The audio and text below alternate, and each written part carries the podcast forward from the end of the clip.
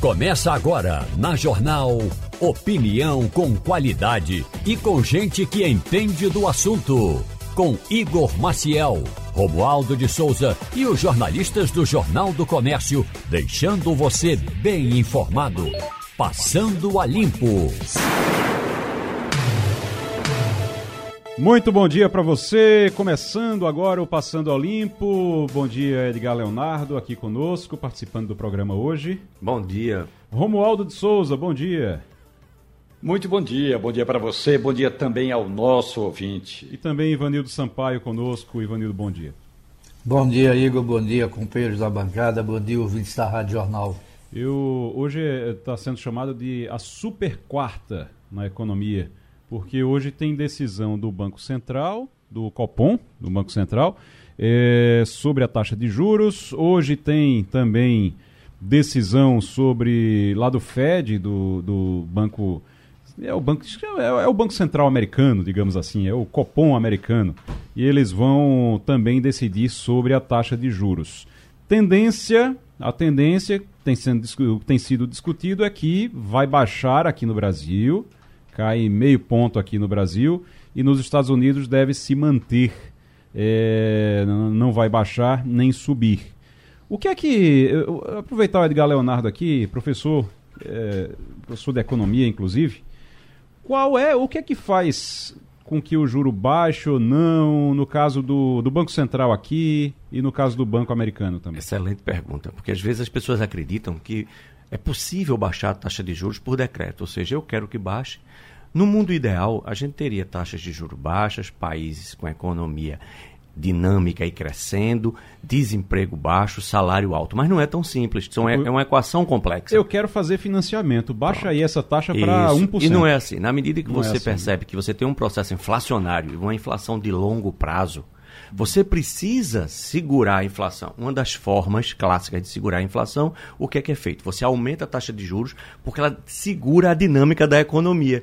Na medida que ela segura a dinâmica da economia, ela não pressiona preços. Claro que tem outras variáveis, mas basicamente é a ferramenta que se tem de política monetária para segurar o processo inflacionário, que não é muito bom. Além disso, tem outras coisas. Por exemplo, quando você tem uma sinalização de que o Estado, seja ele Brasil, Estados Unidos, seja quem for, ele eventualmente ele está se endividando, ele está com risco fiscal maior, ele está gastando mais do que arrecada e que a gente sabe que o, os governos eles se financiam basicamente por meio de quê? Primeiro tributos, mas também por venda de títulos. Né? Uhum. E aí esse, esse título ele perde confiança no mercado. E o mercado vai sinalizar dizendo, para eu comprar um título teu, eu preciso efetivamente que esse, essa nação esteja com as contas em dia. Então imagine que você tem um país que está gastando muito, que aparenta não poder fazer frente aos seus gastos, que a gente tem, por outro lado, uma inflação crescente analisada no longo prazo. Não é a inflação de hoje, de ontem, de amanhã. É a inflação para o ano. Porque senão depois, quando você quiser resgatar esse título, o país diz, ó, oh, tem dinheiro não. Exatamente. Não então o que pagar. acontece é que a gente só pode efetivamente tratar de uma redução de taxa de juros quando a gente tem alguns pontos que foram bem observados. A gente tem, de um lado, a economia tendendo para uma inflação controlada próxima da meta, a gente tem, que, é uma, que varia de país para país, enquanto uhum. no Brasil aqui a gente está com uma meta de 3,5, 3. A gente vai para os Estados Unidos uma meta de 2, então você pode ter diferenças. O que acontece é que a gente percebe uma tendência em direção à meta, uma inflação futura e um certo controle das contas públicas também. Isso vai ser importantíssimo para que a gente possa definir efetivamente qual a taxa de juros. Tudo é equilíbrio. Quando a gente quando a gente está fazendo as contas em casa, a gente recebe o salário do mês, aí nesse mês a gente gastou um pouquinho menos, no mês seguinte a gente tem uma folga maior. Então você tem condição de gastar um pouquinho mais. Mas se você gastar um pouquinho mais no mês seguinte, você já não vai poder. Então o país fica fazendo esse equilíbrio e também. com um detalhe, como os países, eles notadamente, eles precisam tomar crédito por meio da emissão de título, é como se além disso você tivesse que todo mês pegar dinheiro com a agiota. Aí é. E se você. E o, agiota, não... e o agiota só lhe dá dinheiro se você, se você pagar bem, contas, se você, você tiver direitinho. condições de pagar bem. Exatamente. Então, por que. Essa comparação é um pouco pesada, é. Mas o, o Estado brasileiro, por exemplo, ele toma crédito todo ano. Uhum. Ele toma crédito todo mês para fazer frente aos seus pagamentos. Isso já é normal. Mas a gente, quando tem um país com nível de endividamento alto, a gente tem um país que ele não está com as contas públicas organizadas, ele expõe-se mais ao risco. Ao se expor mais ao risco, ele precisa pagar uma taxa de juros mais elevada. Ivanildo Sampaio, é, você já acompanhou, Ivanildo, movimentos da economia ao longo das últimas décadas, trabalhando como jornalista, ao longo das últimas décadas. É, qual é a principal diferença do que quando a gente vê todo esse controle agora? Não, mas baixa, sobe, baixa meio por cento, não, vai baixar 0,25. Você acha que hoje essas instituições da economia no Brasil elas estão mais responsáveis ou elas ficaram medrosas? Antigamente o pessoal era mais corajoso para arriscar. Veja bem, em 1964, quando veio o golpe militar, é, o ministro Roberto Campos e o, o ministro do Planejamento, que eu não lembro quem era, começaram a, de certa maneira, a educar o país para uma nova economia. O professor que está aí ao seu lado pode até confirmar isso. Nós tínhamos uma inflação desgraçada. Aí, até, até certo ponto, se controlou a inflação naquele tempo. Depois desandou de novo. A inflação, a gente teve três ou quatro moedas diferentes, cortou-se zero, a inflação não foi domada. O Plano Real segurou a inflação novamente. E a partir daí a gente passou a ter mais controle sobre a economia. Eu acho que isso é que fez com que a gente chegasse a uma inflação é, civilizada, né, capaz de ser controlada, e, e, e tem um, o Banco Central tem um, uma, uma participação muito importante nesse processo. Eu acho que é por aí. O Banco Central, mesmo que o presidente Lula não goste da atuação do Roberto Campos Neto, é, eu acho que ele tem feito seu trabalho com competência, né? tem segurado, é, procurado segurar a inflação. Se não fosse essa limitação aí na taxa dos juros, a coisa estaria muito pior. E eu, espero que daqui para frente a gente só possa melhorar, porque eu já vi esse país com as células que você hoje, o dinheiro que você tinha hoje, amanhã valia a metade. Pois é. Uh, você está falando do, do ministro do Planejamento ali em 1964. Primeiro foi Roberto Campos, que é o, o, o avô de Roberto Campos Neto, e depois foi Hélio Beltrão. Hélio Beltrão.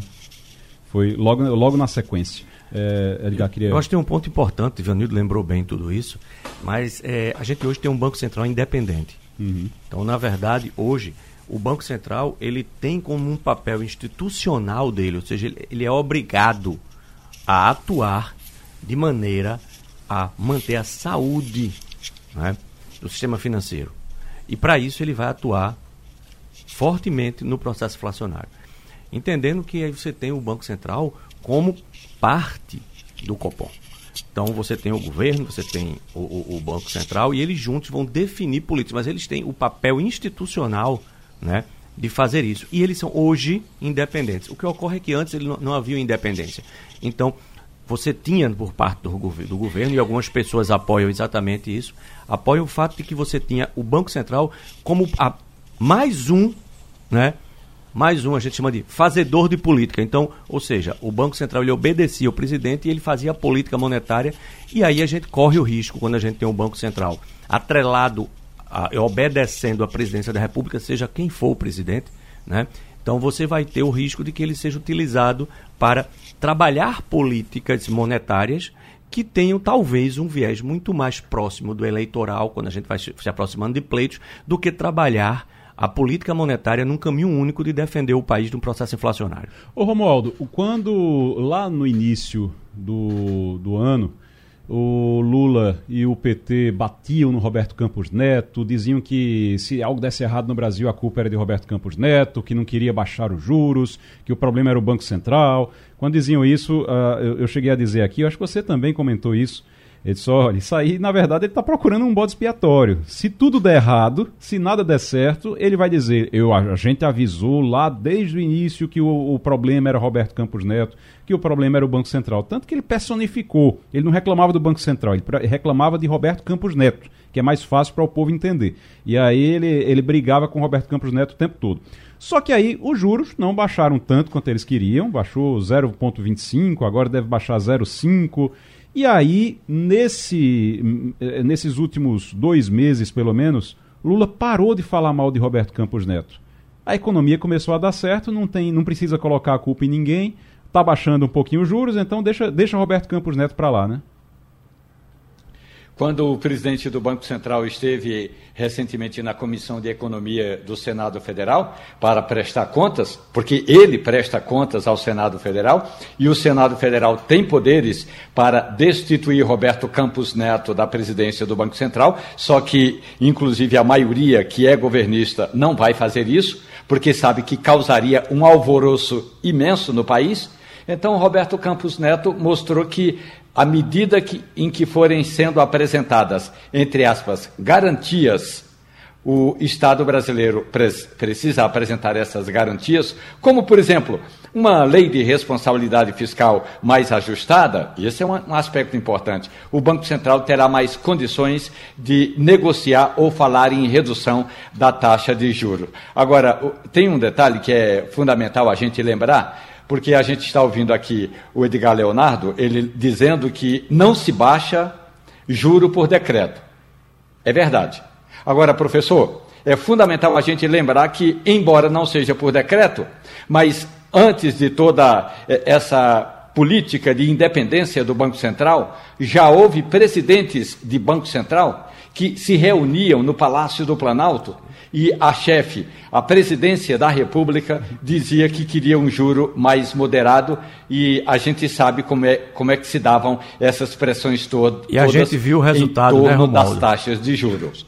E, e, se viu o resultado, né? Isso era Dilma Rousseff. Na época de Dilma Rousseff, que o, o, o Banco Central ia despachar com ela para perguntar quanto ela queria de juros. E a inflação explodiu na sequência. Pois é, exatamente. E aí é exatamente essa liberdade para dizer quanto acha que deve ficar a taxa de juros que o PT queria para Lula e que ainda bem que foi aprovada a independência do Banco Central e a independência do Banco Central protegeu a gente disso. Está protegendo até agora. É, vamos aguardar, vamos esperar que, que as coisas andem realmente como precisam andar. Agora, é, o, o, ainda, Romualdo, estou vendo aqui que Bolsonaro andou dizendo para aliados que não quer Michele e Bolsonaro disputando presidência, não. Diz que não é. é diz que, inclusive a expressão que ele tem usado, segundo a Bela Megali, da, aqui do Globo, colunista do, do Globo, é de jeito nenhum. Toda vez que falam em em Michele Bolsonaro ser candidato a presidente, eles de jeito nenhum. Ele diz que o, o cargo é pesado demais, que a, a ex-primeira-dama seria alvo de perseguição e que não quer isso. É só trabalhar certinho. A perseguição é só quando o, o presidente ou a presidente é incompetente. Agora, o que o PL está fazendo é trabalhando o nome de Michele Bolsonaro para ser candidata a governadora. Só que tem um detalhe: se ela eh, se candidatar a governadora do Distrito Federal, vai tirar Bia Kisses, a deputada bolsonarista mais, digamos, em evidência hoje na Câmara dos Deputados. Ou a senadora Damares Alves, que, por enquanto, a gente sabe como é que é essa política toda dentro dos Bolsonar do grupo bolsonarista. O ex-presidente Jair Bolsonaro esteve recentemente é, numa reunião com Valdemar Costa Neto, lá no Palácio dos Bandeirantes, em São Paulo, e disse o seguinte: ó, eu não quero nem ouvir falar de botar minha mulher nesse rolo todo. O rolo todo de que trata Jair Bolsonaro é exatamente colocar a mulher dele, a ex-primeira-dama, em evidência. E aí, colocando alguém em evidência como pré-candidata, já começam a abrir os holofotes e aí a gente já pode começar a rastrear o passado dessa candidata à política. Michele Bolsonaro ficaria muito bem se até o ano que entra ela fizesse o papel que o PL quer que ela faça.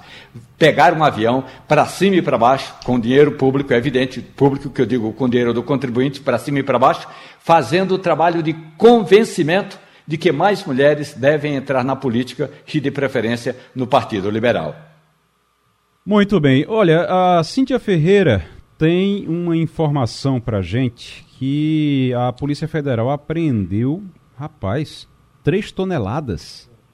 3 toneladas de cocaína num navio na costa pernambucana. 3, 3 toneladas de cocaína, meu amigo. Cíntia Ferreira. Bom dia aos ouvintes da Rádio Jornal. A gente fala direto aqui da sede da Polícia Federal, no bairro do Pina, para falar sobre a apreensão de 3 toneladas e 600 quilos de cocaína que foram encontrados ali dentro de uma embarcação a 33 quilômetros da costa pernambucana. Foi uma ação conjunta da Polícia Federal junto com a Marinha do Brasil, a Operação Ágata Nordeste. Quem vai dar os detalhes para a gente é o superintendente da Polícia Federal de Pernambuco, em Pernambuco, o delegado Antônio de Pádua. Delegado, vocês já, já estavam ali patrulhando aquela área, já em busca justamente disso, né, de transporte de drogas também, né? Bom dia. Bom dia, sim, sem dúvida. Essa é uma ação de fiscalização né, de repressão à criminalidade no litoral é, de Pernambuco, no litoral do Nordeste, que vem sendo desempenhada em conjunto com a Marinha do Brasil. E essa abordagem aconteceu na tarde de ontem, né, mais especificamente ah, na, na, no litoral pernambucano, nas proximidades ali da, do porto de Suape, e onde foi identificado e localizada essa embarcação, contendo aí mais de 3 toneladas e 600 quilos de cocaína é pronta para serem consumidas. A gente desconfia que essa cocaína ela tinha como destino ou o continente africano ou o continente europeu.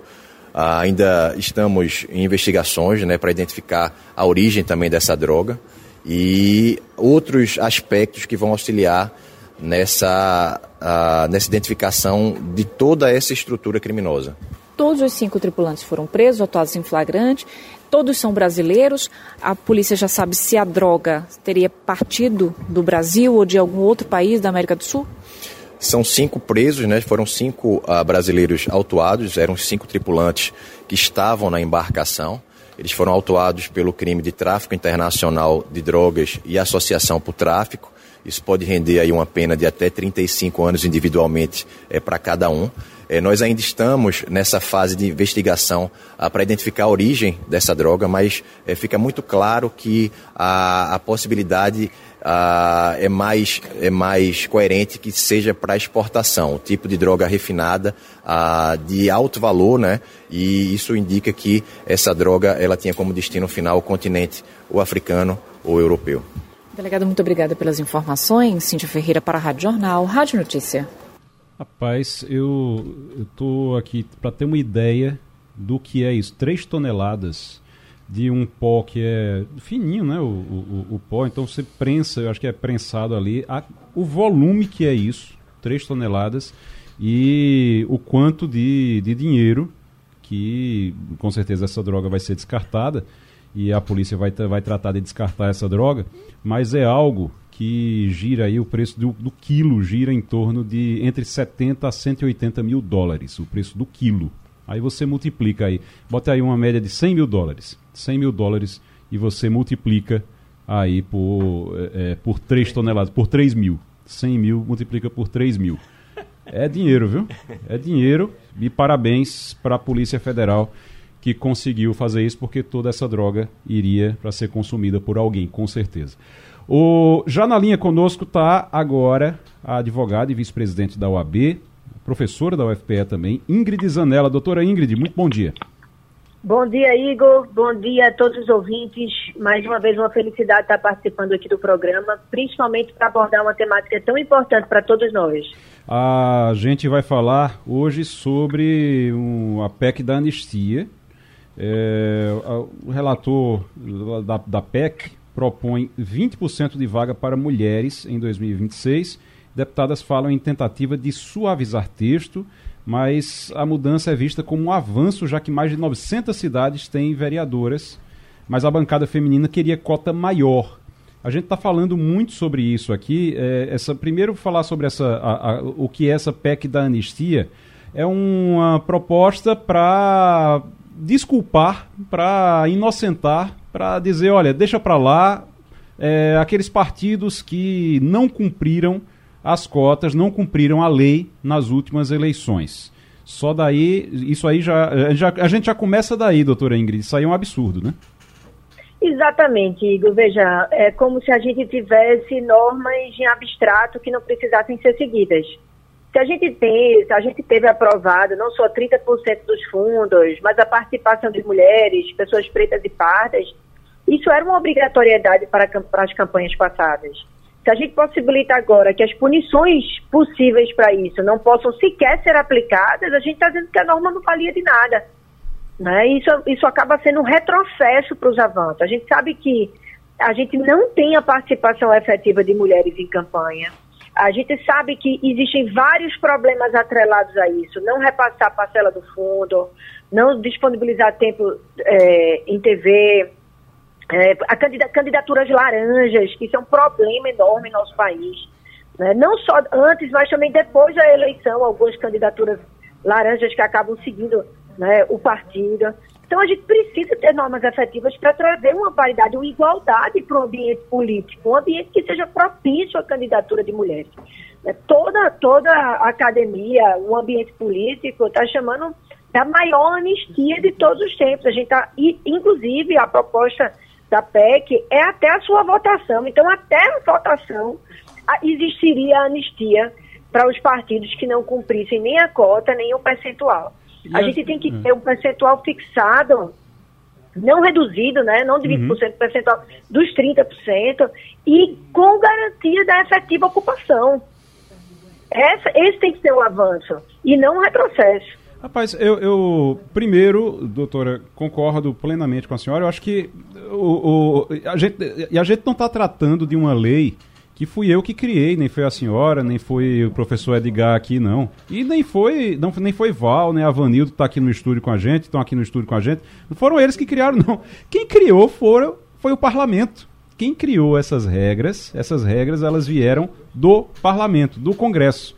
E aí depois que eles não, cons não conseguem cumprir, Aí eles também, você vê como é a, a situação da, da, como é a sistemática, como é o sistema brasileiro, né? Eles criaram uma lei que eles não conseguiram cumprir e eles agora estão tentando uma anistia para eles próprios. Então, basicamente, é isso. A gente tem, agora, em, em relação a essa redução para 20% das cadeiras, eu queria lembrar que hoje a gente tem 30% e não consegue chegar a 18%. Hoje, a, na Câmara Federal, você tem 17,7% de representação feminina. Ou seja, você está ali botando 30% para puxar, para ver se aumenta isso. Ao invés disso, você vai baixar o teto 17,7% é, por cento, e limitar ainda mais a entrada de mulheres na política, o que é um absurdo. Mas eu vou passar para Romualdo de Souza agora, que quer lhe fazer uma pergunta também. Doutora Ingrid Zanella. Professora, Ingrid Zanella, muito bom dia para você. Essa proposta, que está, digamos assim, com o, com o aval da maioria das legendas, ela tem um aspecto que é fundamental que a gente precisa contar para o nosso ouvinte. Os partidos recebem recursos no fundo eleitoral e no fundo partidário, dinheiro do contribuinte, para incentivar a presença feminina. E a ex-procuradora-geral da República, Raquel Dodge, deixou pendurada lá numa das gavetas no Ministério Público uma ação que até hoje está parada lá. Ela reclamava que os partidos não cumpriam, não cumpriam a cota. Os partidos entravam nisso que a gente chama de, a gente chama de, olha, o que está acontecendo é que estão fazendo uma maquiagem, estão colocando laranjas. E esse frutal também acabou não sendo investigado. Ou seja, Há uma negligência do parlamento brasileiro, é, é, verdade isso, da maioria dos partidos políticos, agora também há uma certa leniência, tanto da Justiça Eleitoral como do próprio Supremo Tribunal Federal, Ingrid Zanella. Perfeito, Romualdo. Veja, a gente deveria estar discutindo aqui se existe uma cota de 30%, aqui não lá, né? Se existe uma cota de 30% e a gente não consegue contemplar os 30%, só conseguimos chegar aos 17%, a gente tem que ter a garantia da ocupação, porque existe um fundo destinado para aquilo, que por vezes não é repassado. E agora com a PEC, além deles não terem repassado fundo, a destinação do fundo para candidatura feminina, candidatura de pessoas pretas ou pardas, a gente vai ter isso anistiado. Então é duplamente ruim. A norma não está conseguindo ser cumprida, por ausência de dedicação, por ausência de, de, um sistema que possibilite, que facilite, que estimule mulheres a serem candidatas, não apenas para servir como laranja, não apenas para servir como caldo eleitoral, mas que de fato sejam eleitas. Agora a gente está tá tendo a completa impunidade pelo não cumprimento. É, eu vejo isso como completo sucesso. Nós temos hoje em dia 52% eleitorado feminino. Mulheres querem se ver em cargos, isso é a importância da representatividade. A gente precisa entender que a mulher pode estar em qualquer cargo e Pernambuco deu um exemplo para isso.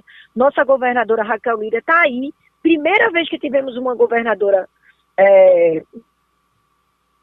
Tivemos uma senadora, Tereza Leitão, primeira vez que tivemos uma senadora mulher, e é óbvio que isso tem a ver com a existência de um, de um sistema que estimule as candidaturas femininas. Aí, se a, se a gente for para uma discussão, que eu não vou entrar aqui na discussão política de cota e não cota, né, lembrando que eu sou favorável à existência dessas coisas, se a gente pegar, fizer um retrocesso há 20 anos, aí vamos ver os números. Se a gente fizer um retrocesso há seis anos, vamos ver os números como aumentaram muito, de forma muito tênue, mas aumentaram. E aumentaram por quê? Porque existe uma obrigatoriedade para existir a candidatura feminina. Se não existir essa obrigatoriedade, se não existir os espaços é, reservados para isso, né, se não existir, a gente não vai ter sequer as candidaturas e agora nem as punições. Então está muito confortável para não colocar mulheres em candidaturas. Está muito confortável. A gente não precisa, o fundo vai ser repassado, vai, a punição vai ser limitada a 10% do fundo destinado para aquilo.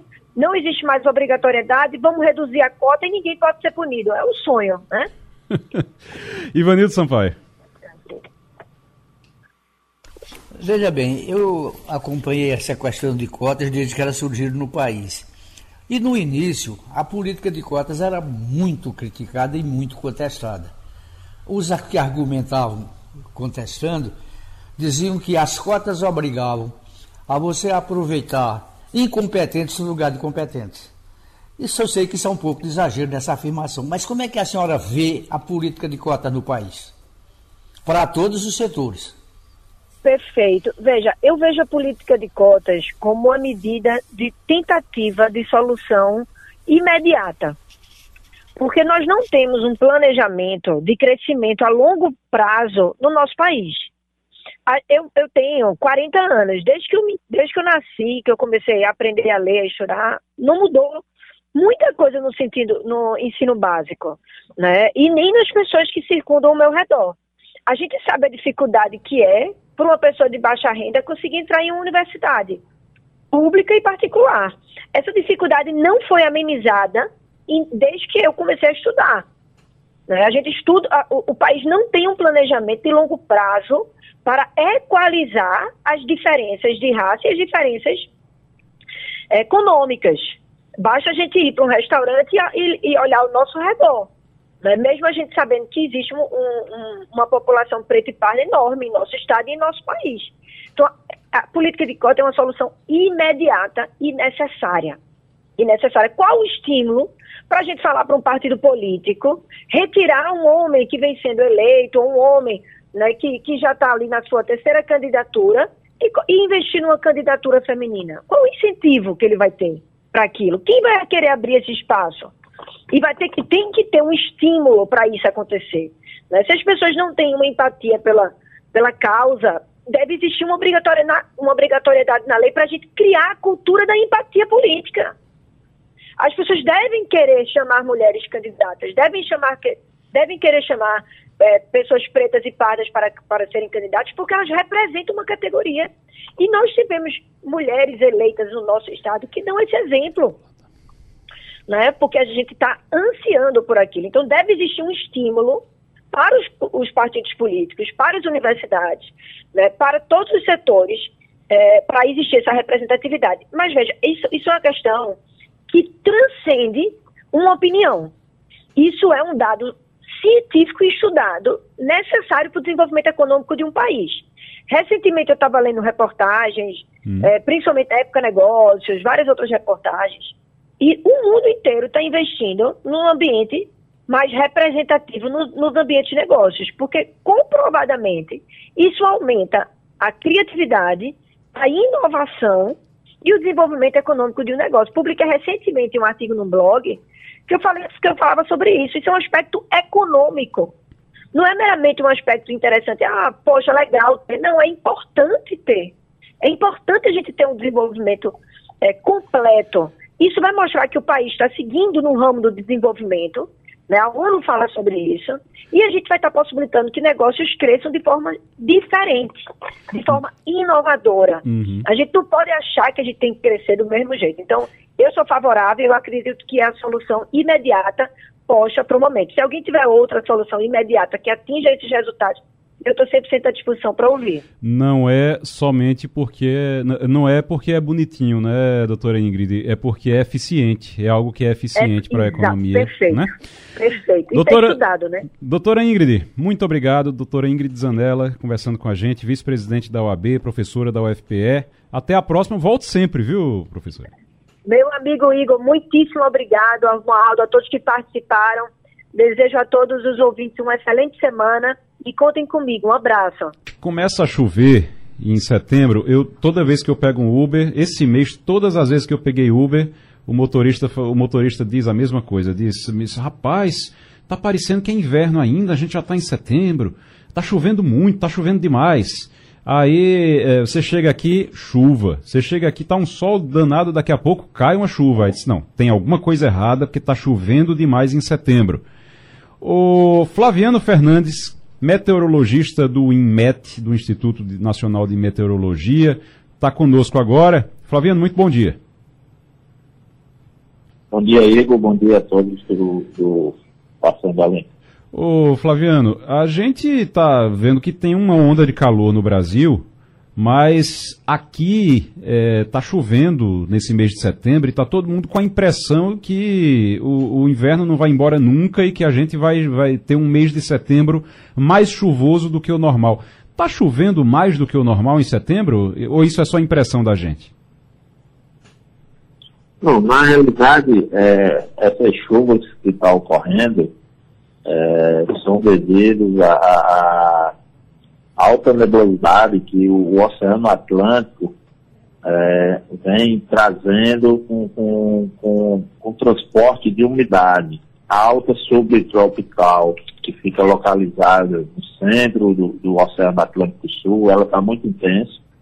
E como está bastante umidade é, no oceano, então está fazendo, transportando essa umidade aqui, dando essas chuvas principalmente ao amanhecer né, e na madrugada. Uhum. E como você falou, e durante o dia é, é, essas nebulosidades é, desaparecem e, e, o sol ela predomina. E a tendência agora, né, com a entrada do, da primavera, a partir de, de deste sábado, uhum. é, as chuvas tendem realmente a, a diminuir e o sol deverá é, aparecer mais constante e essas chuvas também devem diminuir ao amanhecer. Me chamou a atenção porque a gente está aqui com essa impressão de que chove todo dia, mas não chove tanto assim como a gente está imaginando. Eu estou com os, com os dados aqui, Flaviano, do, da, de chuva, é, da quantidade de chuva, e se a média para setembro é de 122 milímetros. E normalmente a média do todo ano é em torno de 122 milímetros. E aí, até agora, só choveu 41, isso no Recife. Estou falando só do Recife, tá? 122 milímetros é o normal. Até agora só choveu 41. Tem muita gente que quando vê o dia ali mais escuro, cai uma garoa e tudo, aí acha que, não, tá muito chuvoso, tá muito estranho esse mês de setembro, mas não choveu, choveu um terço do que chove normalmente no mês de setembro. Não chegou nem na média ainda. Agora, essa semana teve um dia, por exemplo, que estava um clima caindo uma garoinha. Eu me senti em Garanhuns, rapaz. Parecia que eu estava em Garanhuns. Aquela garoinha, aquela coisa bem fraquinha ali. Só que é um dia é, que as pessoas contam como chuva, né, Flaviano? É, na realidade, como você falou, essas chuvas ainda estão abaixo da média, né? Uhum. Na realidade, a nossa média, não sei de onde você conseguiu essa média, a nossa média aqui para o mês de setembro, aqui no INET, é 93,3 milímetros. É, esse, e, esse número é da APAC, eu estou com o número da APAC aqui. Mas eu estou falando do é, Recife, né? Só do Recife. É, da, aqui do Recife também. Uhum. Então, o que tá, a, as chuvas ainda estão abaixo da média. Isso. Né? É, pra, e, e, o que ocorre? É, a, quando quando tem essa, essa, quando você vê tipo uma neblina, é, é uhum. é porque o sol, ao sair, né, vai tipo uma, aquela evaporação que tem que chover na madrugada, então ocorre tipo uma neblinazinha que, que você percebe que são poucas, poucos segundos, né, minutos que aparece e na hora que você está passando ali devido ao, ao, aquecimento na superfície. Uhum. Aí depois vem a, o sol realmente e aquece a, a, a superfície. Edgar Leonardo. Bom dia, Flaviano. É, a gente está acostumado né, com essa chuvinha aqui e a gente está agora com aquela notícia dessa onda de calor que deve chegar aqui no final de semana.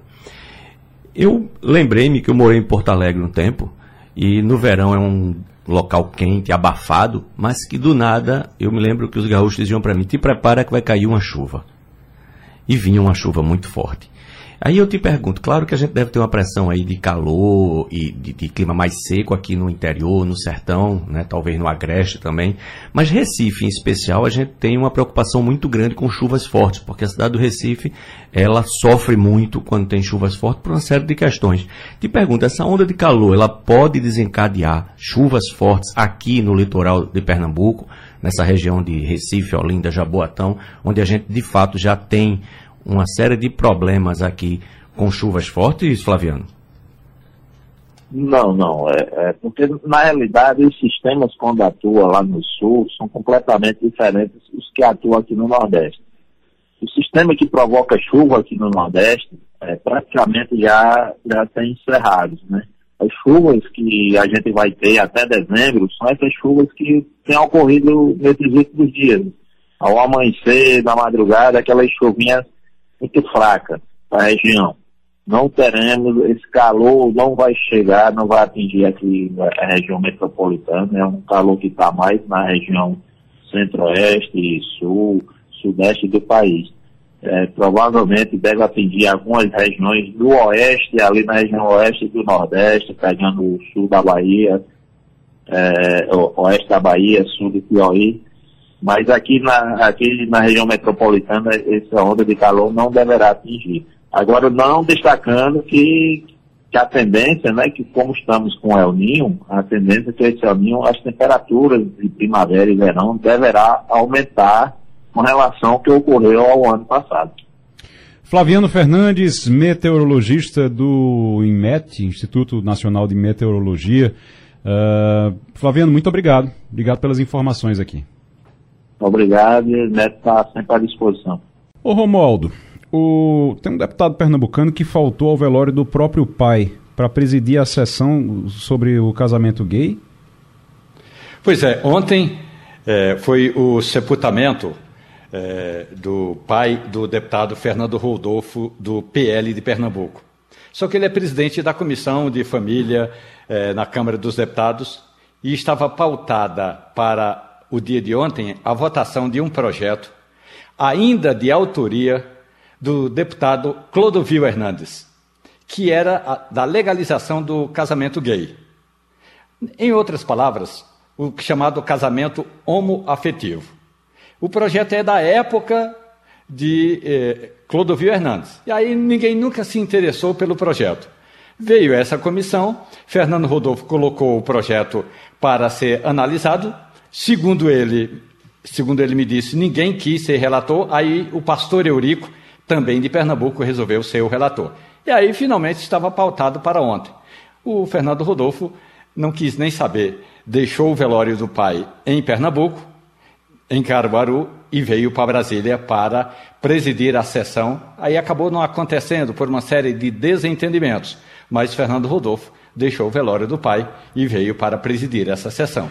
Por falar nesse, nesse projeto, nessa, como é que está isso? Tem alguma chance de, de, de passar? Inclusive, eh, o pastor, eh, é, o pastor Eurico, que é um deputado pernambucano também, é, ele é relator? É, ele é relator, né? É o relator. Uhum. Eh, na prática, o que havia de, se é que pode chamar isso de é, um projeto é, prioritário, na pauta, o que estava nesse projeto de autoria de Clodovil Hernandes era que legalizava o casamento homoafetivo, só isso. Aí o pastor Eurico chegou, colocou um penduricalho aqui, um artigo acolá, foram, ele foi aceitando também é, diferentes emendas e o projeto foi desfigurado. A maioria dos parlamentares da comissão, pelo que a reportagem da Rádio Jornal contou ontem, porque nem todos os titulares estavam presentes. Quando o titular não está presente, convoca-se o suplente. Se fosse ontem a votação, o projeto seria enterrado. Mas a maioria dos parlamentares dessa comissão de família, ela na prática é a favor do projeto. Então, a expectativa é de que ele seja aprovado, eh, seja aprovado no original, não com o relatório, não do relatório do deputado Pastor Eurico, e vá para o plenário. Lembrando que eh, o Supremo Tribunal Federal não legislou sobre esse assunto, apenas o STF proibiu os cartórios de negarem o casamento homoafetivo. Conexão Portugal com Antônio Martins. Antônio Martins, muito bom dia. Bom dia, Igor Maciel. Bom dia a todos que fazem parte do, da bancada do Passando a Limpo. Bom dia também aos ouvintes da Rádio Jornal. Martins, é, como é que tá? A gente está passando por uma onda de calor aqui no Brasil, todo mundo falando dessa onda de calor. Aqui no Recife chove, quando, quando não chove está fazendo calor. Aqui, é, aqui não tem onda de calor, não. Aqui é calor permanente, quando não está chovendo. Mas é, é, tem uma onda de calor no Brasil que está assustando, está preocupando. Como é que está a temperatura aí em Lisboa? Olha, atualmente está descendo um pouco, né? A gente teve um pico aí de, de calor, né? Nos meses de julho, agosto e até o iníciozinho mesmo aí de, de setembro, né? Agora está começando a abrandar, chegando de manhã, sai de casa às vezes às, tá com 17 graus, mais ou menos. Quando volto, por volta das quatro da tarde, 5, já está aí por, pelos 24, 20, 25. Há uma variação muito grande ao longo do dia, mas a gente vê que, pelo menos nas manhãs, nas madrugadas, está bem abaixo do que era antigamente. Ou pelo menos os dois últimos meses, quero dizer. Ivanildo Sampaio, temperatura lá tá boa? Para mim tá. Essa temperatura para mim aí me agrada. Agora eu queria saber de Martins, a gente acompanha pela imprensa e até conversando com, com ele mesmo, que é, a vida em Portugal, a vida em Lisboa está ficando muito difícil para a classe média, por conta de poucas habitações, custo de vida subido, aluguéis caríssimos e muitos brasileiros ainda tentando ir para Portugal. Eu pergunto a você, essa onda de brasileiros querendo ir para Portugal continua ou essas, essa realidade, com essas dificuldades todas, diminuiu o acesso de brasileiros a Lisboa? Bom dia, Ivanildo. Não diminuiu, viu? Só para você ter uma ideia, saiu ontem um novo número do CEF, que é o Serviço de Estrangeiros e Fronteiras, apontando que a comunidade brasileira aqui, legal, chegou a quase 400, 400 mil pessoas, ou seja, 393 para ser mais preciso. É, houve um aumento de 36% em relação ao ano passado e o Brasil já corresponde, os brasileiros já correspondem a 40% da população estrangeira aqui em Portugal. É muita gente e houve um aumento muito grande. Desde 2017 há uma é, leva muito grande de brasileiros vindo para cá. Uh, as pessoas continuam chegando. Óbvio que a gente está falando aqui, esses 400 mil é, são de pessoas que estão legalizadas. Houve também uma facilitação agora, desde a implantação do visto para países de língua portuguesa, é, que uma facilitação para que as pessoas conseguissem autorização de residência de uma forma automática. Pessoas que tinham pedido ao CEF, tinham pedido às autoridades essa autorização de residência, como estava tudo muito engarrafado, muito trabalho, eles não conseguiam dar conta da quantidade de, de, de visto, criaram esses vistos, é, ou melhor, esse visto para os países da comunidade de língua portuguesa, que é automático para facilitar. Então, óbvio que aí também tem, nesse, nessa, nesse aumento de 36% do ano passado para cá, uma leva de pessoas que estavam nesse limbo, né? Mas é também um reflexo de que, obviamente, continua crescendo. E vivendo situações muito complicadas, a questão do aluguel é muito difícil. É, Lisboa é uma das cidades mais caras da Europa hoje em dia. Antônio Martins, direto de Portugal, conversando com a gente. Edgar Leonardo. Bom dia, Antônio. É, como é que você vê né, essa tendência? Porque a gente, se a gente for olhar os números, se não me falha a memória, a gente tem uma, uma evolução grande dos brasileiros que partiram para Portugal para aí residir, principalmente após 2015 e 2016, com o desemprego alto aqui no Brasil, com essa situação. Então a gente teve 17, 18, 19, 20, 21, um volume cada vez maior de brasileiros em direção a Portugal. A gente tem a proximidade com Portugal de uma série de aspectos, mas principalmente linguística para muita gente que migra.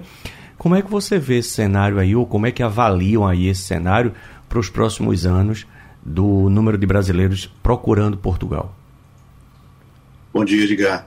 É, é, uma, é uma miscelânea de motivos, né? porque o que acontece hoje com essa migração é que há uma migração que sempre houve, uma migração de pessoas que estavam fugindo de uma situação econômica complicada, que é o que você mencionou, né? desemprego e, e crise, enfim, mas também houve uma é, migração de uma classe alta que veio para cá procurar é, qualidade de vida. É, Lisboa passa a ser também uma cidade com os atentados que, que existiram no norte da África e com a, a primavera árabe também, né, todo aquele, aquele norte da África que era um destino turístico, principalmente para os europeus, passou a ficar muito inseguro e Portugal acaba passando a ser também, nesse sentido, um destino.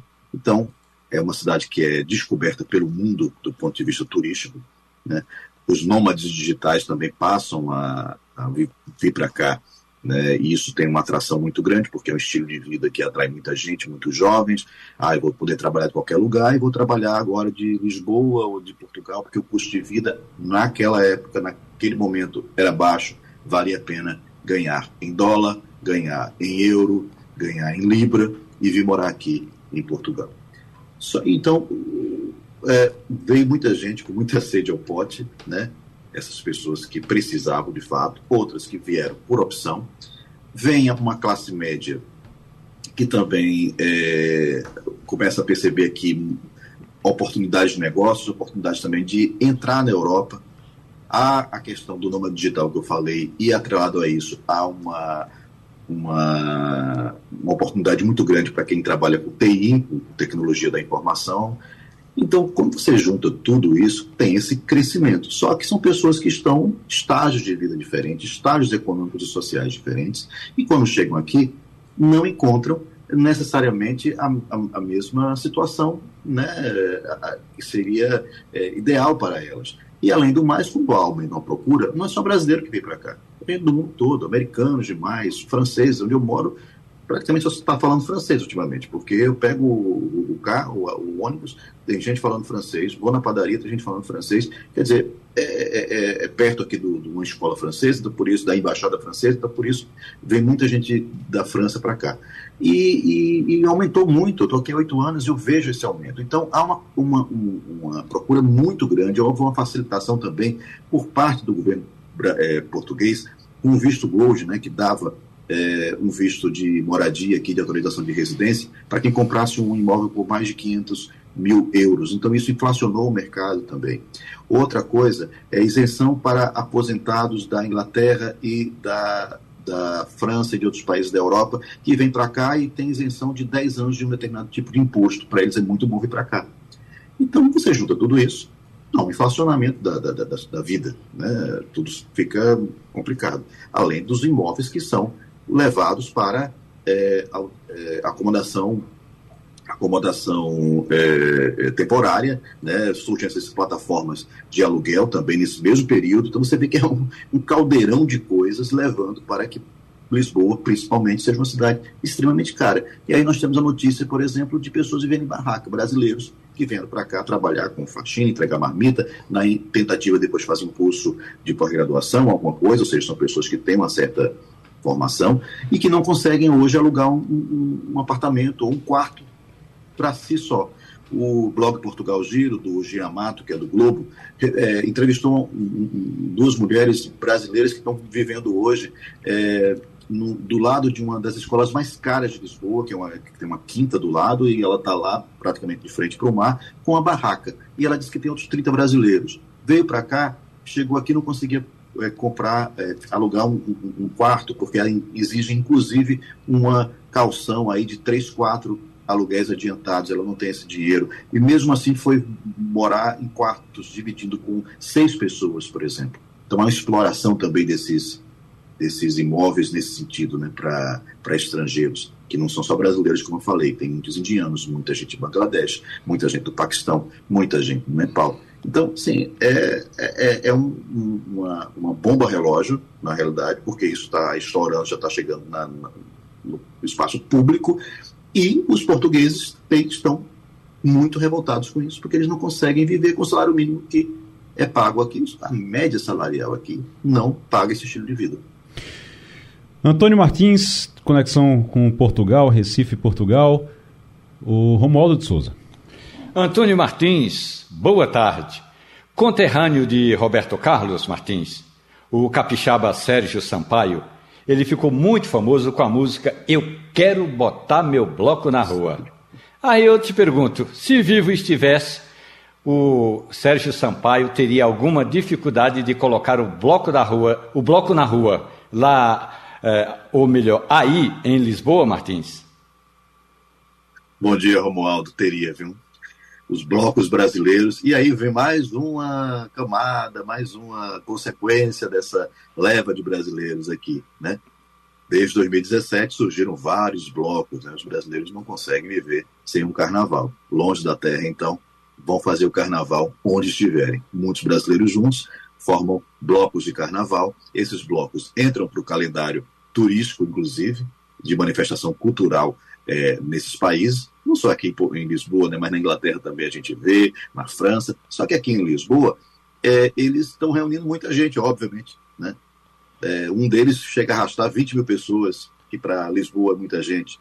Né? E o que, que acontece? Esses é, blocos estavam isentos de taxas. Só que em 2023 começaram a ter que pagar pelo policiamento, pela limpeza, pela é, autorização de ocupar a rua, né, porque eram tidos até então como reunião.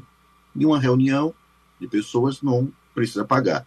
Mas agora eles estão sendo encarados como, e que são, manifestações culturais que geram outros tipos de negócios, que geram outros tipos de manifestações culturais, porque as pessoas acabam indo para os bares, fazendo festas, enfim.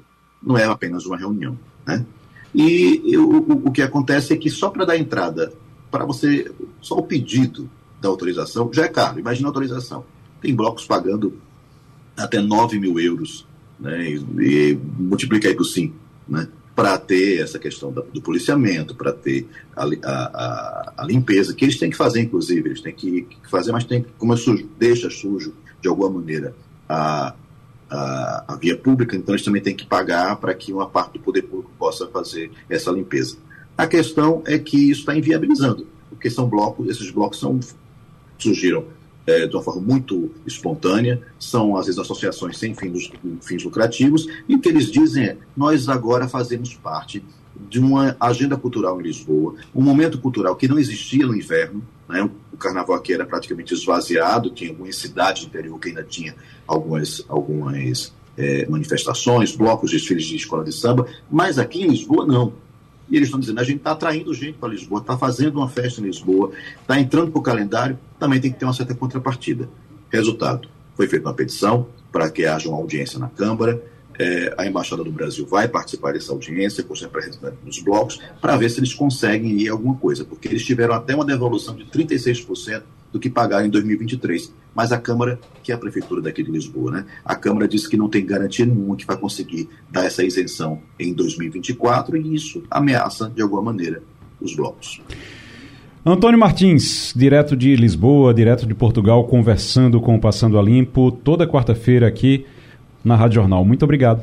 Eu queria, o Ivanildo, você sabe, não vou pedir, pedir para você dizer a metragem da sua casa, mas você já pensou morar numa casa de 7 metros quadrados? É, você tem que dormir em pé, né? tem, que, tem que botar a cama na vertical e dormir encostado nela, né? Porque, é. olha, morador, eu tô com uma notícia, o morador aluga apartamento de 7 metros quadrados em Nova York. Agora, Romualdo de Souza, você chuta aí o preço do aluguel? Chuto. Diga. É, 5 mil. 5 mil reais? 5 mil dólares. Não, aí também não chega a isso. 8.500 reais. 8.500 reais por 7 metros quadrados. É dentro de uma van sem rodas, lá em Nova York. Claro. 7 metros quadrados dentro de uma van sem rodas. É, colocaram uma van lá na rua, tiraram as rodas, deixaram ela fixa na, na, na beira da calçada lá, no meio-fio, e o sujeito montou um apartamento dentro dessa van.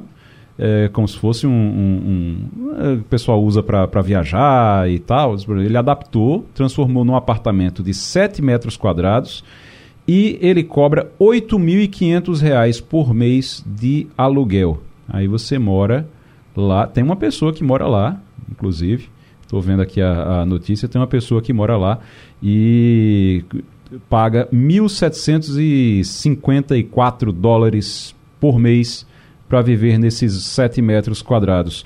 Professor Edgar Leonardo, é carinho, né?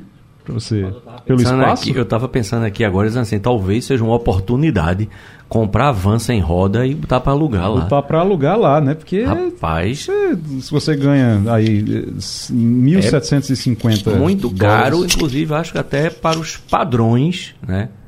Dos Estados Unidos, não sei, Nova York, porque a gente sabe que tem um custo mais elevado, mas se você olhar dentro dos próprios padrões dos Estados Unidos, está um preço bem elevado. A gente tem uma tendência, a gente está tá vendo uma tendência agora, a gente está observando uma tendência das pessoas morarem em apartamentos cada vez menores. Ivanildo vai, com certeza vai lembrar disso, vocês vão lembrar disso. Antigamente a gente achava apartamentos, apartamentos normalmente, né, Ivanildo? Você ia procurar, tinha é, apartamento de três quartos, tinha 150 metros quadrados, um apartamento de três quartos. Hoje em dia tem apartamento de três quartos com 70 metros com 80 metros. 90, 80. É. Eu tinha um apartamento com três quartos. Uhum. Ela tinha 92 metros quadrados de era construída. Quer dizer, eram quartos pequenos, evidentemente, não é? Agora, ah, veja uma coisa. Hum. É, essa, essa cultura do apartamento pequeno, isso aconteceu em razão da migração das populações periféricas para as cidades grandes, né? principalmente da população rural. Uhum. Então, Recife, Recife não cresceu show. E são várias as cidades onde isso aconteceu. Você imagine, Nova York não faz restrição à migração interna.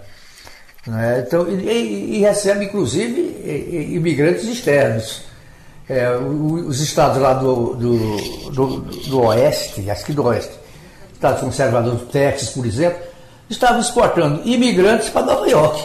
A cidade já é grande já tem sua dificuldade, tu imagina chegando a 150 mil imigrantes novos por mês.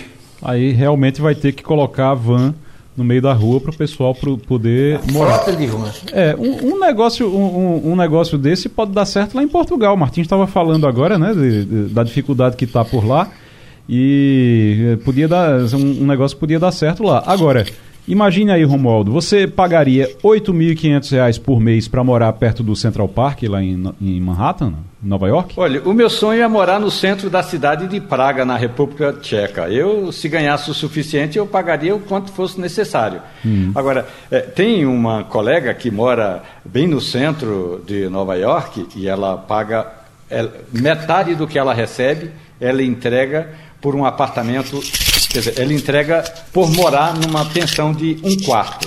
Mas ela diz que mora no centro de Nova York, mora ao lado do Central Park, então ela está feliz da vida.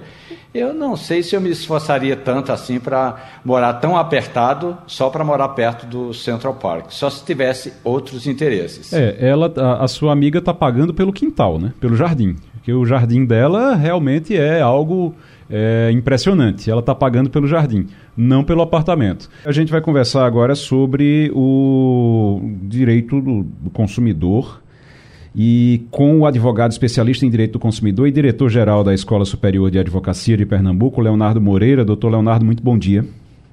Bom dia, Igor. Bom dia a você e todos os ouvintes. Ah, o Código de Defesa do Consumidor está completando 33 anos e é uma das legislações mais avançadas do mundo na garantia dos direitos do cidadão. Mas ainda é desrespeitado e muito desrespeitado. A gente precisa divulgar muito ele, apesar de já ter três mais de três décadas, né, doutor Leonardo? Muito bom dia para o senhor.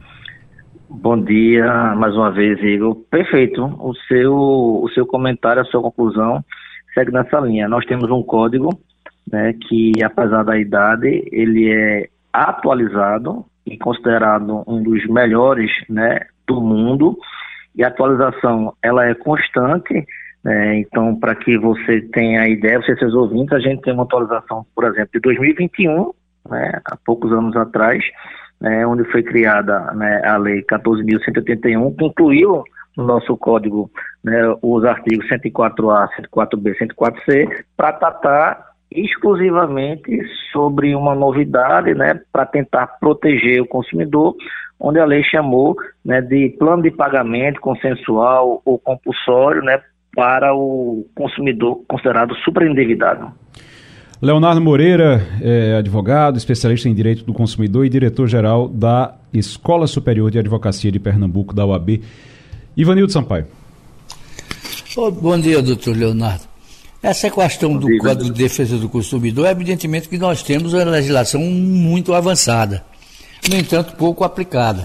O senhor não acha que merecia uma maior divulgação por parte dos órgãos públicos desse Código de Defesa do Consumidor? Olha, Ivanildo, eu acredito que divulgar, informar nunca é demais. Né? Inclusive, um dos princípios desse, desse nosso código, nossa legislação, é sempre a publicidade né, das informações.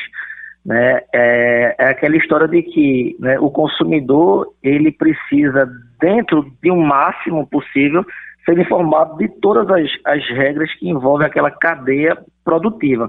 Agora, aqui, no nosso caso, especificamente no estado de Pernambuco, né, vocês podem perceber que existe uma legislação né, estadual que determina que nos estabelecimentos comerciais deve ser né, colocado né, de forma apresentável né, ao consumidor o Código de Defesa do Consumidor. Então, se vocês observarem quando forem em lojas, né, em algum tipo de estabelecimento, sempre tem lá, né, no cantinho, né, seja impresso, né, em, em, folha, seja através de próprio livro, um código né, para deixar claro que ali né, está resguardado né, os direitos do consumidor.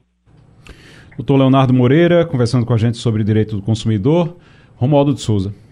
Leonardo Moreira, bom dia para o senhor. 33 dia, anos atrás, quando esse código entrou em discussão no Congresso Nacional, um dos políticos que defendia e que eh, tornou viável o relatório, o senador George Bornhausen, do então PFL, ele dizia o seguinte: Nós precisamos ter um código tão moderno que seja referência para o mundo, e precisamos ter uma regra tão clara que seja seguida aqui no Brasil, porque, ainda conforme dizia o senador, porque às vezes a gente cria regras aqui no parlamento que nunca são cumpridas. Um desses aspectos que o senhor está destacando é exatamente o fato de a maioria dos estabelecimentos, pelo menos aqui no Distrito Federal, eh, a gente encontra o Código de Defesa ali impresso bonitinho e alguns algumas cafeterias estão colocando o código já em QR Code para a gente ler se houver alguma dúvida. Agora, o senhor tem toda a razão. É preciso a gente, mais uma vez, ou o tempo todo, ficar falando da importância desse código e da viabilidade de ter uma fiscalização mais complexa, mais aguerrida. Porque a gente tem uma Secretaria de Defesa do Consumidor no Ministério da Justiça que às vezes demora muito e só age quando é provocada, professor. Concordo plenamente. E, inclusive, né, ao passar do, dos anos, né, já está claro né, para as próprias empresas de que a imagem delas perante o consumidor, isso gera não apenas investimento, né, mas a confiança no mercado faz com que, né, de repente, o valor de ações daquelas empresas cresçam no mercado. Então, hoje a gente tem, além do, do, nosso código, que é a lei, especificamente falando, é a letra da lei, nós temos outras ferramentas em que o consumidor ele pode apresentar né, o seu descontentamento né, com serviços né, fornecidos, como, por exemplo, né, o Reclame Aqui, né, o consumidor.gov, vocês já devem ter ouvido, ou de repente até mesmo né, terem participado de reclamações em que muitas vezes você encaminha uma reclamação para um, uma empresa que não lhe prestou um serviço de forma adequada, ela não lhe dá um retorno né, de forma breve ou não lhe dá um retorno. E quando você vai em uma dessas ferramentas né, e, e presta uma queixa, presta uma reclamação, ou imediatamente, ou de um, um, um lapso temporal mais curto, ela entra em contato e resolve né? Por quê? Porque esses dados hoje já se encontram né, na rede. Então, é muito comum que as pessoas começam a divulgar em redes sociais, né, sejam redes sociais né, pessoais ou redes sociais né, de, de órgãos né, governamentais os números de reclamações e isso volta contra o fornecedor. Então, acho que hoje a gente vive uma cadeia de fornecimento que supera a legislação. Hoje tudo está na rede. Doutor, Edgar, é, doutor Leonardo Moreira é advogado especialista em direito do consumidor e a gente está falando aqui sobre os 33 anos do Código de Defesa do Consumidor. Edgar, Edgar Leonardo. Exatamente sobre esse último ponto, Leonardo Moreira. É, a gente tem um código que já tem 33 anos, embora ele seja extremamente moderno, a gente hoje tem uma realidade onde basicamente a gente tem hoje as ofertas sendo feitas de forma eletrônica, de forma digital, com apoio de inteligência artificial. Então a gente tem de fato né, um, um, uma exposição muito grande do consumidor a uma série de produtos, de itens, de serviços, sonhos de consumo que são colocados diante dele de uma forma é, muito bem pensada, muito bem planejada, com o uso de tecnologias as mais diversas. E do outro lado, a gente tem uma população brasileira que continua bem endividada, a gente tem esse número agora com um recorde de endividamento, onde a maior parte dos brasileiros, mais de 12, quase 13%, 12,7%, é, é, concordam que não têm condições de pagar sua dívida. Como é que você vê, nesse caso específico aí, é, o nosso Código de Defesa do Consumidor? Seria preciso ainda avançar um pouco, principalmente nessa perspectiva? Perfeito o, o seu comentário.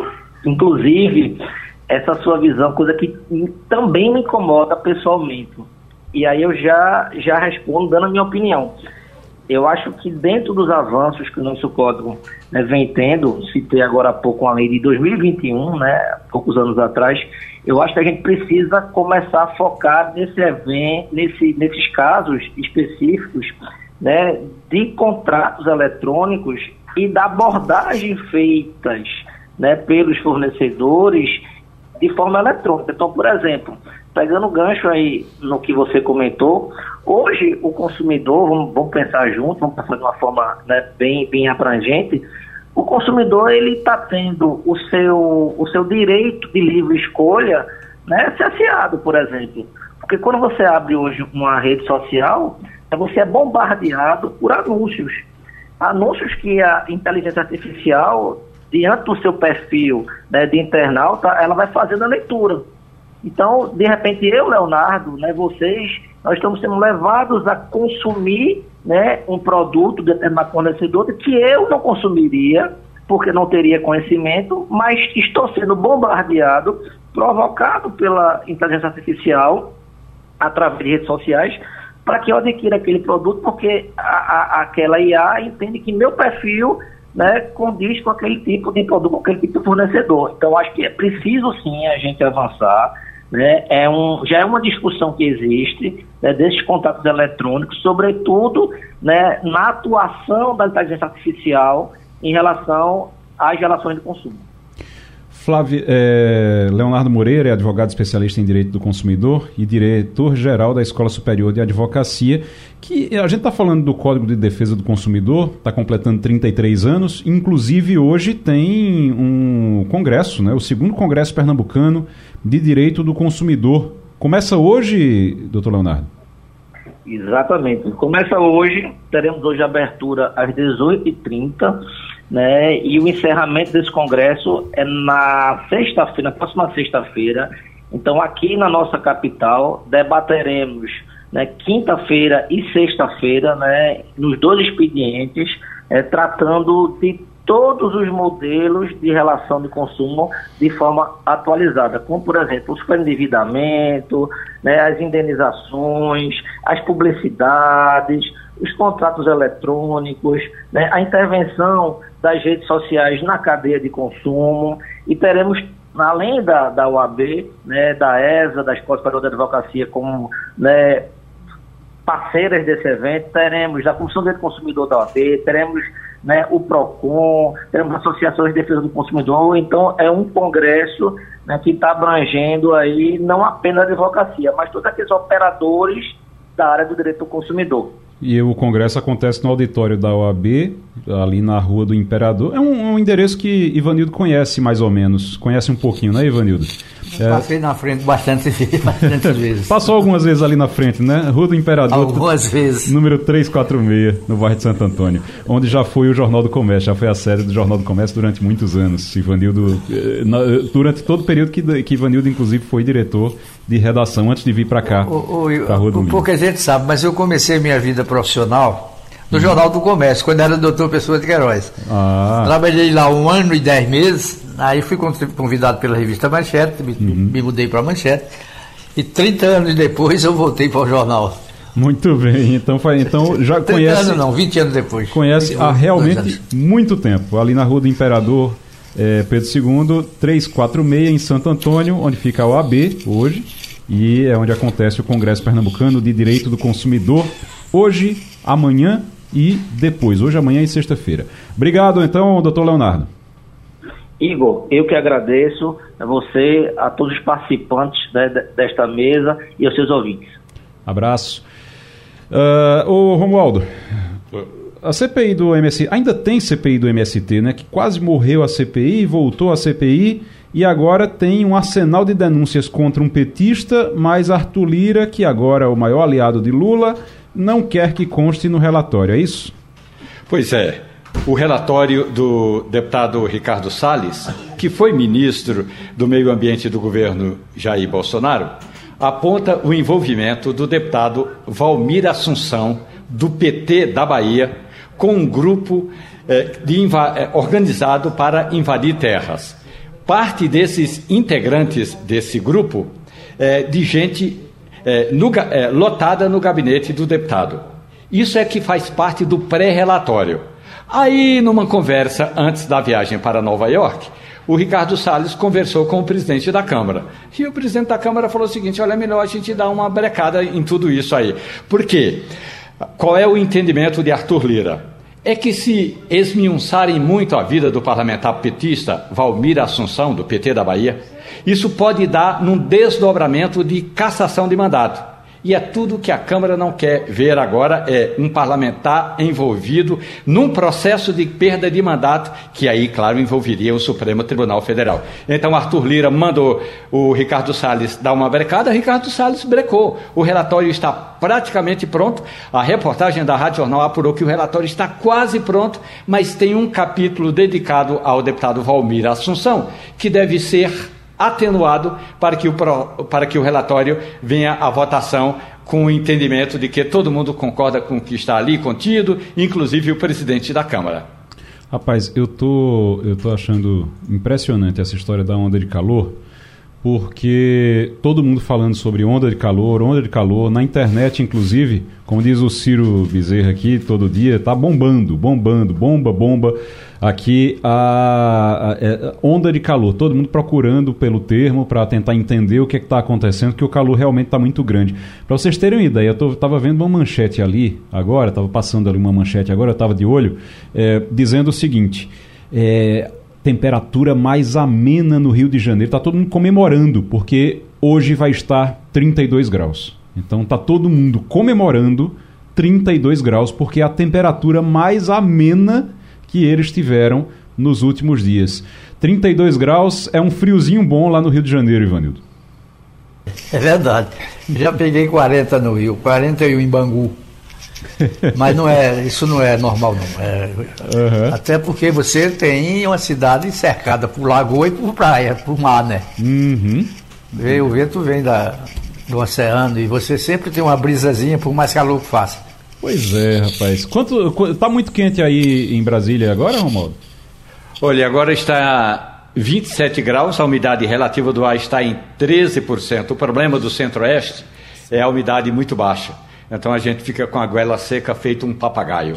É, é isso que eu ia perguntar. Como é que está o, o, como é que tá aí a, a, umidade? Porque em Brasília o problema não é, não é nem a temperatura, é a umidade. Quando a umidade está muito baixa, é, todo mundo sofre, né?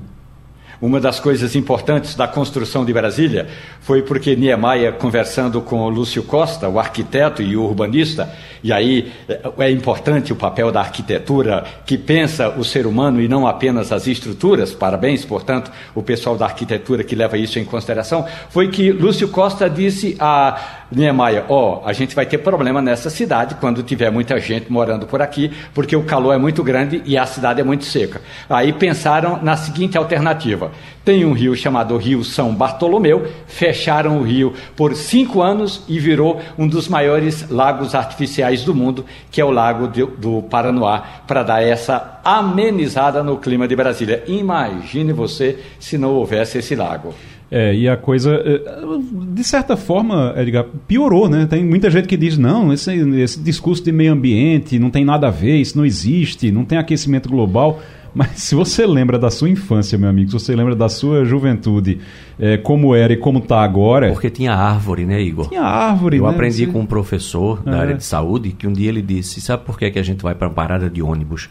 Que embaixo do pé de manga é muito mais agradável do que da parada de ônibus, porque a árvore tem evapotranspiração. Não me pergunte tecnicamente o que é, mas quem pega um ônibus sabe que é muito melhor, muito mais agradável aguardar embaixo de uma árvore do que embaixo da parada de ônibus. Isso serve para a cidade. Só concreto, só concreto. A gente precisa lembrar que a gente precisa dar os espaços para a água correr, para a água fluir no dia de chuva, e a gente precisa dar os espaços também para a gente ter verde. Né? A gente precisa ter mais verde para melhorar o, a temperatura das cidades. Isso é o que a gente precisava ter com um maior zelo do poder público. Pois é, meu amigo, quando você pensar aí desmatamento, que conversa chata, aí você lembra aí do calor que você está sofrendo, é, da chuva que, que cai em excesso, que, que destrói tudo, do calor que você está passando, aí você se lembra também que isso tem total relação, tá certo? E não é só falar, planta uma árvore na frente da tua casa. É, vamos ajudar também, né? Vamos participar também. Edgar Leonardo, obrigado. Obrigado pela participação. Um prazer. Romualdo de Souza, Valeu, Ivanildo Sampaio. Um grande abraço e até amanhã, gente. A Rádio Jornal apresentou opinião com qualidade e com gente que entende do assunto. Passando a limpo.